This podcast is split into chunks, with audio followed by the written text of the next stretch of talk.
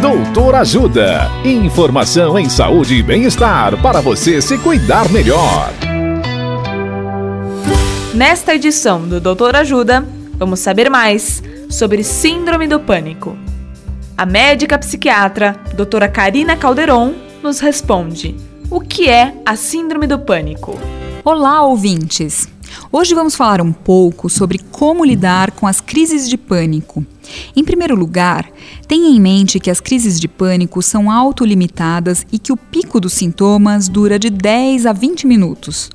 Os sintomas começam de repente, vão aumentando, atingem um pico e depois vão melhorando, melhorando até passar. Segundo, quando começar a se sentir mal, percebendo que é uma crise de pânico, procure, se possível, um local mais tranquilo em que você possa se sentar, respirar fundo e tentar controlar os pensamentos, racionalizando sobre os sintomas.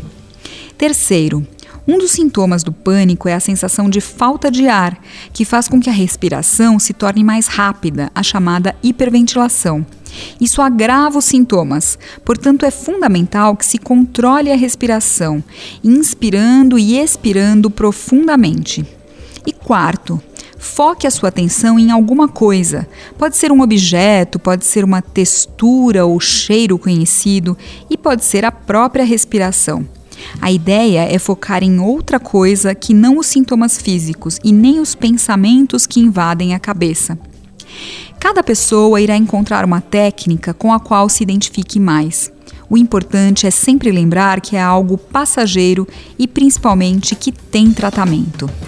Dicas de saúde sobre os mais variados temas estão disponíveis no canal Doutor Ajuda no YouTube.